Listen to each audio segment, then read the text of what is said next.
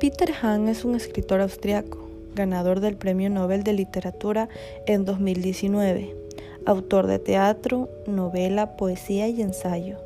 También es guionista y director de cine. Nació el 6 de diciembre de 1942.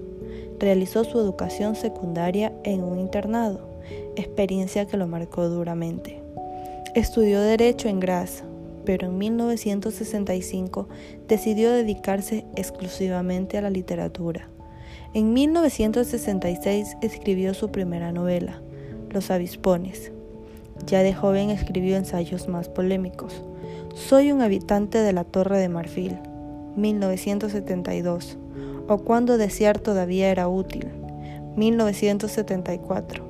Sus novelas y relatos más recientes son La Noche de Maroba, 2008, La Gran Caída, 2011, La Ladrona de Fruta o Viaje de Ida al Interior del País, 2017, Siempre Tormenta, 2019.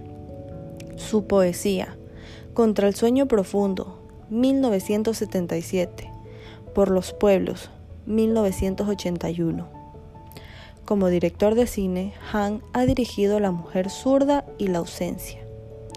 Es un autor bien conocido en español por su obra literaria, pero no se han traducido importantes recopilaciones de artículos.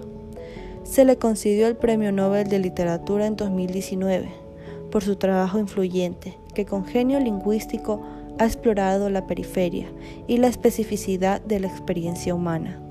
Sin embargo, en diciembre de 2019, siete países se opusieron a su premio Nobel. Los países son Bosnia, Croacia, Macedonia del Norte, Turquía, Afganistán y en particular los gobiernos de Kosovo y Albania, que ordenaron oficialmente boicotear la ceremonia de entrega del Premio Nobel de Han.